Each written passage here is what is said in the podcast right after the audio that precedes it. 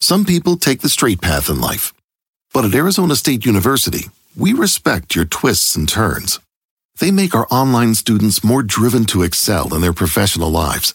That's why our personalized suite of services empowers you with innovative resources and staff that sticks with you. Make your next turn with one of our 300 plus programs at ASU, number one in innovation for nine consecutive years. Visit us at asuonline.asu.edu to learn more. Era viernes 16 de marzo de 1984. Hacía 15 días que Gary se había vuelto a abrazar con su hijo Jody, y que a su vez también comenzaba a abrazar un pensamiento que nadie esperaba. Con una gorra de béisbol y unos anteojos oscuros, Gary Plochet estaba en una llamada telefónica con su amigo Jimmy en el aeropuerto metropolitano de Baton Rouge, en California. De espaldas a la gente, camarógrafos y periodistas en alerta estaban esperando el momento exacto. Tendría una sola oportunidad, la oportunidad de sentir que había hecho algo por su hijo. Gary tenía contactos con los medios y con la policía. Sabía que el que le había hecho daño a su hijo estaba siendo trasladado desde California para enjuiciarlo.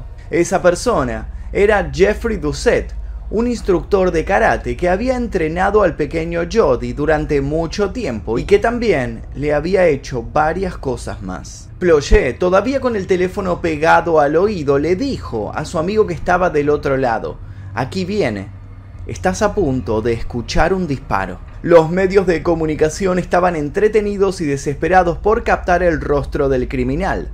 Mientras un sheriff escoltaba al acusado en las transmisiones de los informativos, quedó plasmado de fondo un hecho que conmovió a Estados Unidos y a todo el mundo. Todos pudieron ver claramente cómo Gary se giraba y sin soltar el tubo del teléfono desenfundaba en un solo movimiento su arma y apuntaba directo al oído derecho de Doucette.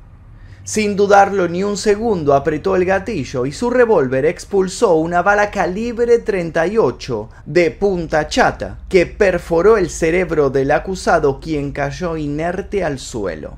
Gary dio vuelta y colgó el teléfono. Ya estaba, ya había pasado, había logrado su propósito. Los policías enseguida se dieron cuenta que se trataba del padre del pequeño en cuestión y empezaron a decirle Gary, ¿por qué? ¿Por qué Gary?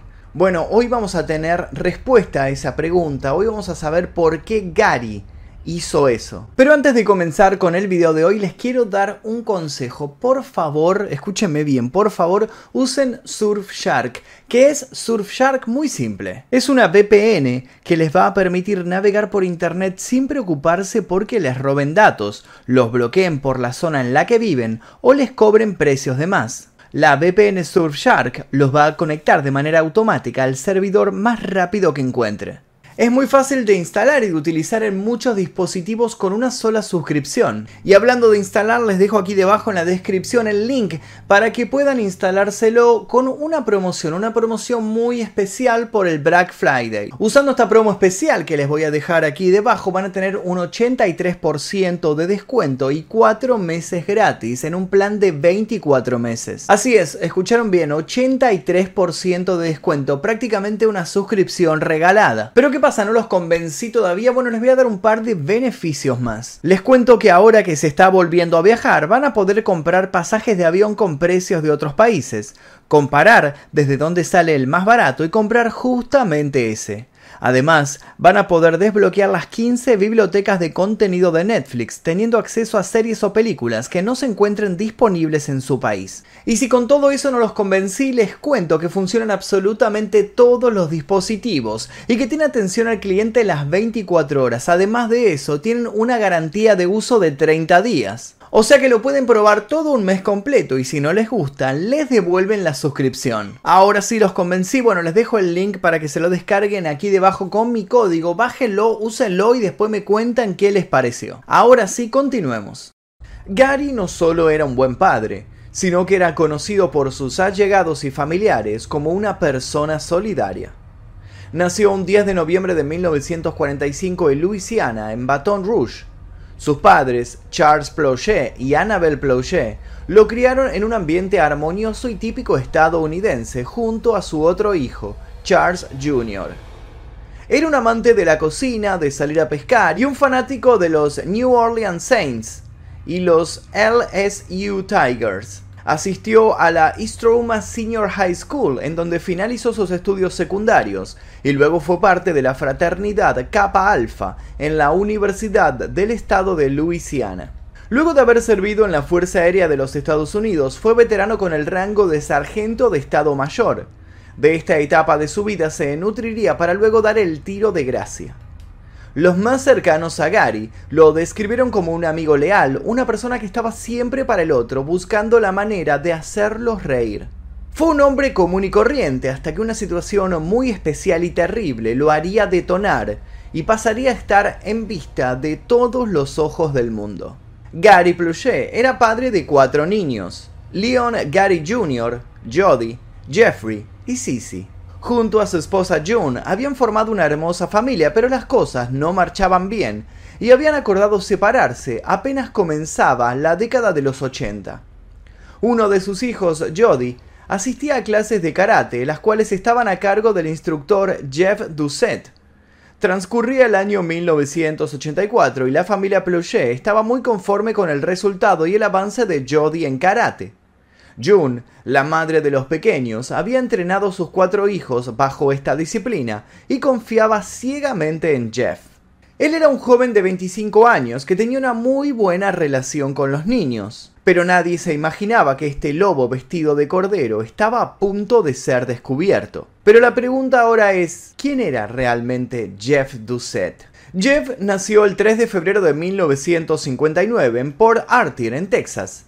En una oportunidad él mismo declaró que había sido abusado cuando era pequeño. Con el pasar del tiempo fue sintiendo la necesidad de repetir esta terrible historia, y fue así como comenzó a abusar sexualmente de otros niños. Afirmó no llevar una cuenta del número exacto de víctimas de su abuso. Incluso se supo que Jeff estuvo acusado y tuvo un cargo caratulado como abuso sexual, pero por causas que se desconocen, esa denuncia fue borrada de los registros. De más grande, Jeff se mudó a Luisiana y comenzó a impartir clases de karate.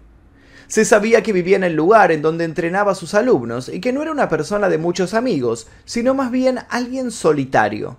Doucet tenía la costumbre de transgredir la relación profesor-alumno y solía llevar al cine o a la pista de patinaje a pasear a sus aprendices. Ellos eran felices y él reforzaba una imagen que lo beneficiaba bastante para sus futuras y oscuras intenciones. Hubo muchas conductas alarmantes de parte de Jeff hacia los niños que pasaron totalmente desapercibidas. Al ser una persona muy amable, muy educada y comportarse muy bien con los niños mientras los padres estaban presentes, absolutamente nadie sospechaba de él. La primera alarma sonó cuando Jody un día le dijo a su madre June que ya no quería ir a karate. Cada vez, esta situación se empezó a repetir más seguido.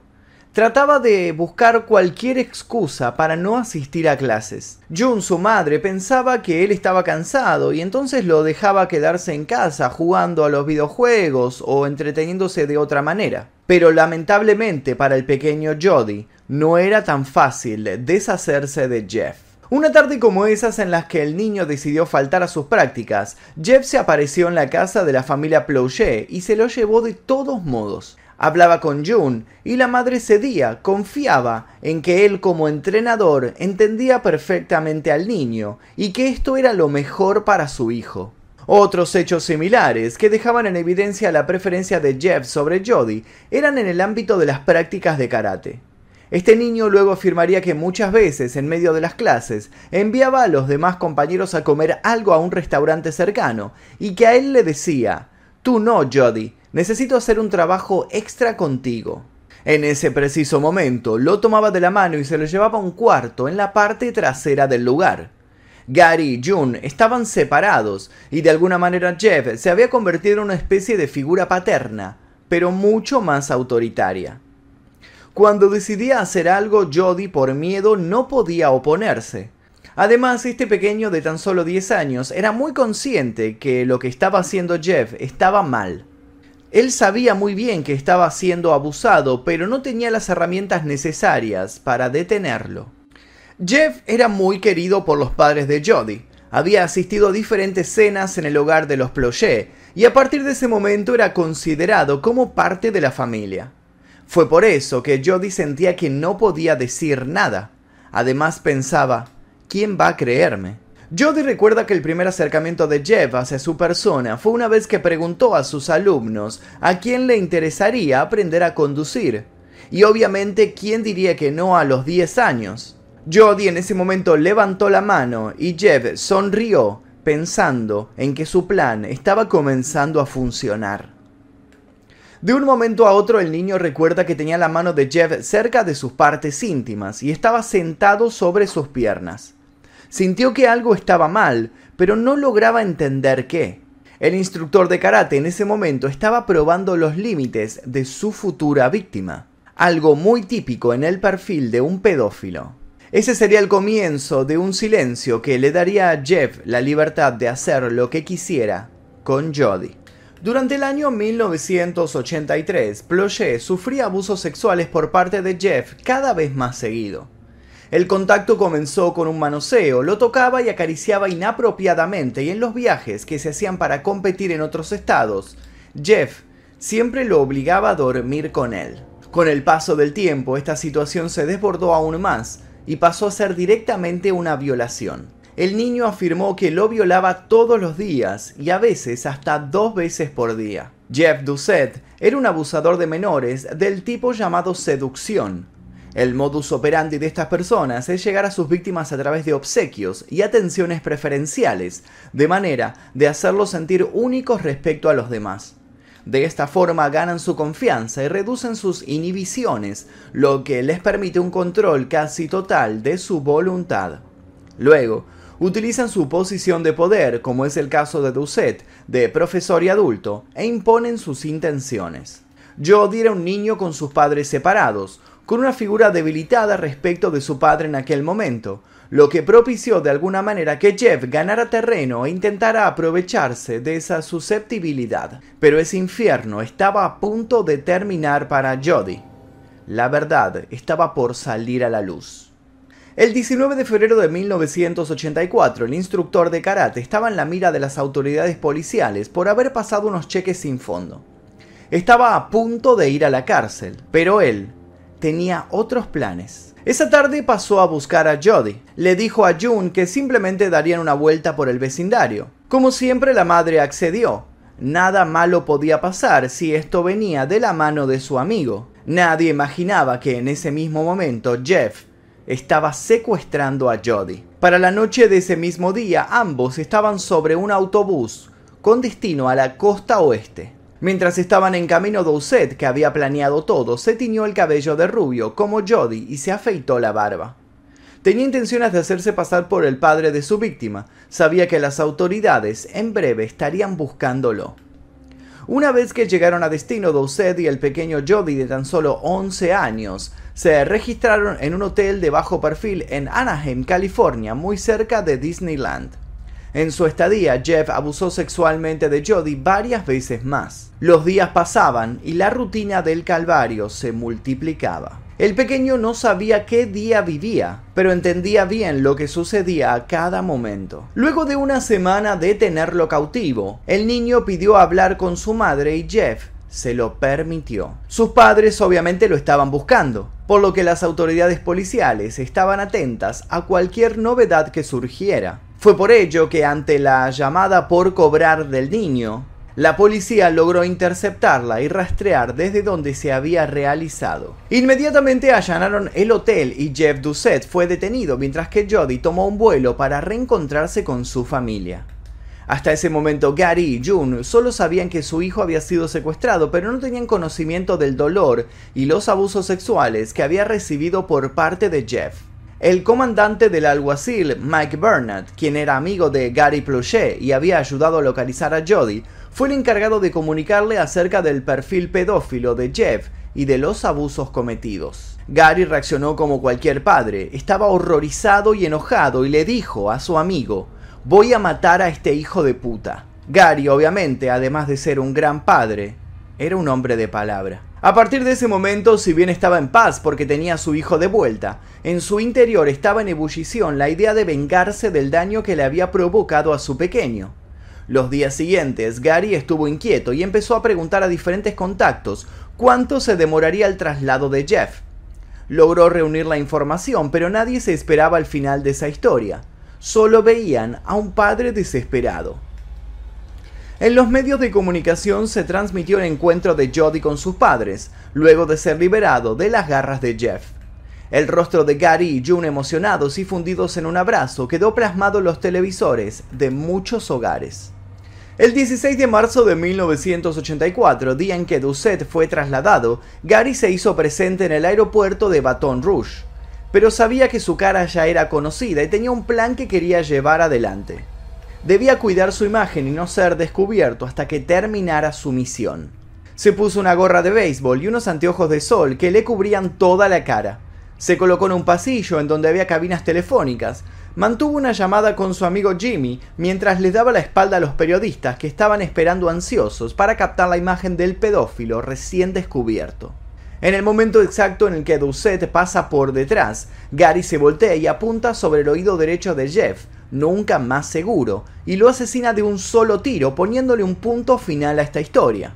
Inmediatamente dos policías se lanzan sobre Gary, sin saber que era él. Uno le quita el arma y otro lo retiene contra las cabinas, deteniéndolo de cualquier otra cosa que pudiera ocurrir, aunque ya no había más por hacer. Cuando lo reconocen, uno de esos policías le pregunta desesperado, ¿por qué, Gary? ¿Por qué? Ese sería el título del libro que años más tarde Jody editaría contando su historia. Gary había hecho justicia por mano propia. Mientras lo detenía, gritaba mientras lloraba, si alguien le hiciera esto a tu hijo, tú también lo harías. Y es interesante en este punto de la historia plantear esta pregunta para ustedes, los que están mirando este video. ¿Qué hubieran hecho en su lugar? Hubieran hecho justicia por mano propia, sabiendo que es algo completamente ilegal y que tal vez podrían pasar el resto de su vida tras las rejas? ¿O esperarían a que la justicia analizase todas las pruebas y le diera la condena que este pedófilo se merecía? Quiero leer sus comentarios aquí debajo, pero esta historia no termina aquí. Continuemos. Gary Pluchet cambió el curso de las cosas. Decidió que esa persona no pudiera lastimar a otros niños nunca más pero el hecho de haber asesinado a Jeff Doucet lo llevó a ser juzgado como cualquier ciudadano. Su abogado Saunders en el juicio alegó que el secuestro de Jody había llevado a Gary a un estado psicótico en el cual no fue capaz de distinguir si estaba haciendo las cosas bien o mal. Pero muchos ciudadanos argumentaron que eso no era así, que Gary estaba en su sano juicio de haberlo matado. Pero no por ello los vecinos de Baton Rouge lo odiaban, sino que consideraban que había hecho todo esto simplemente por amor a su hijo. La gente del lugar apoyó a Gary y a su familia. Incluso Murray Curry, un vecino que era capitán de un barco, donó dinero para ayudar a la fianza de 100 mil dólares que le habían imputado, para poder colaborar con esta familia mientras se llevaba a cabo el juicio. Gary se había convertido en todo un héroe. Había vengado a su hijo de un monstruo y había logrado tener la aceptación de muchas personas que se veían identificadas con él. La opinión pública tuvo un peso tal que al momento de la sentencia el juez decidió no enviar a la cárcel a Gary Plochet.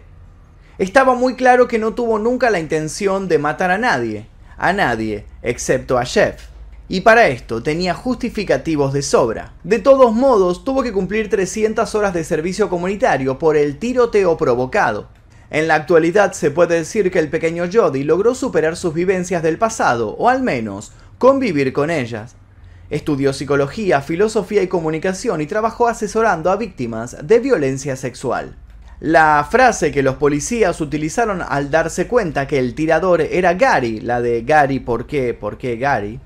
Fue el título de las memorias que escribió en donde relató su historia con el fin de evitar que otros niños experimentaran lo que a él le tocó vivir. Gary Pluchet sufrió un derrame cerebral el 20 de octubre de 2014, pero acompañó antes de eso a su hijo en charlas de ayuda a víctimas de abuso sexual por muchos años. Por eso es importante siempre tener los ojos bien abiertos y estar atentos a las cosas que los pequeños están diciendo. Los abusos en su gran mayoría, por no decir en todas las oportunidades, llegan siempre de la mano de personas cercanas al círculo íntimo del pequeño. Y este caso en particular es muy interesante para analizar porque pudimos ver como una persona tranquila, una persona que había hecho hasta ese momento una vida completamente normal, se convirtió en asesino tan solo por el amor a su hijo. Y hasta aquí la historia del día de hoy, el caso de Gary Pluget. Espero que les haya interesado lo que les conté. Les recuerdo que pueden ver este video sin censura, sin publicidad 24 horas antes que el resto. Tocando el botón que dice unirse aquí debajo, eligiendo la membresía número 2 Maestro Oscuro y luego dirigiéndose a la pestaña Comunidad. Eh, le quiero agradecer a los miembros del Clan Mephisto que aparecen aquí a mi costado porque gracias a ellos es que podemos estar haciendo estos videos día a día ya que son desmonetizados todo el tiempo por YouTube. Si les interesó les pido por favor que dejen su like, se suscriban si todavía no lo hicieron y activen notificaciones. Sin nada más para decir, les dejo un par de recomendaciones para que sigan haciendo maratón en este canal y yo me despido, mi nombre es Magnum Mephisto y esto fue La Historia Real. Caesars Sportsbook is the only sportsbook app with Caesars rewards. That means win or lose, every bet brings you closer to the types of perks only Caesars can offer, like hotel stays at over 50 iconic destinations, bonus bets, daily profit boosts, tickets to the game, dining, and so much more. Whether you're a new or existing customer, Caesars Sportsbook is always rewarding. Must be 21. Gambling problem? Call 1 800 Gambler. Caesars Sportsbook. Don't just spectate, participate.